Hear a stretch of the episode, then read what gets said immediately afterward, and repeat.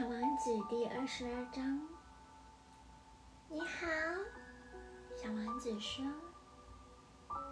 你好。”转轨机的看守人说：“你在这里干什么？”小王子问。“我在送别旅客，整车厢整车厢，成千成万的旅客。”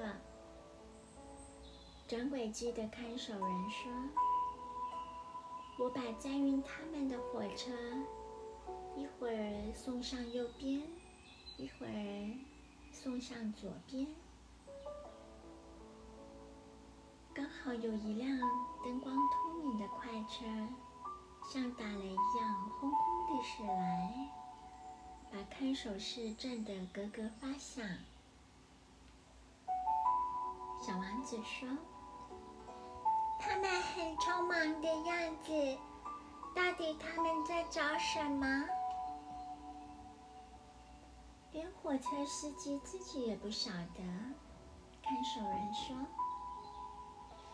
从相反的方向，又有一辆快车轰轰地过来。他们这样就快回来了。”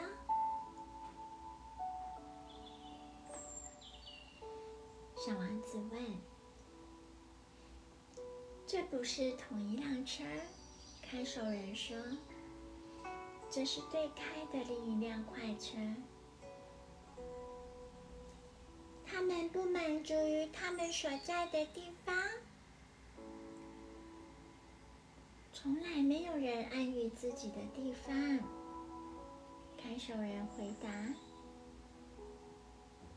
而轰轰地又驶来了第三辆灯光透明的快车。小王子问：“他们在追第一辆车子的旅客？他们什么也不追。”看守人说：“他们在里面睡觉，我在那里打哈欠。只有小孩子。”把鼻子顶在玻璃窗上，小王子说：“